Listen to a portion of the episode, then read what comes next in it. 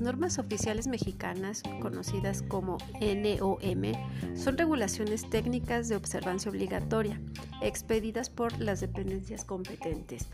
eh, que tienen como finalidad establecer las características que deben reunir los procesos o servicios cuando estos puedan constituir un riesgo para la seguridad de las personas o dañar la salud humana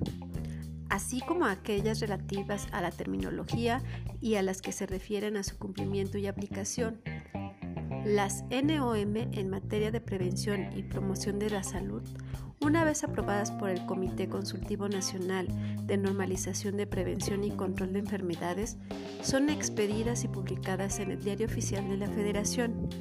y por tratarse de materia sanitaria entran en vigor al día siguiente de su publicación. Las NOM deben ser revisadas cada cinco años a partir de su entrada en vigor.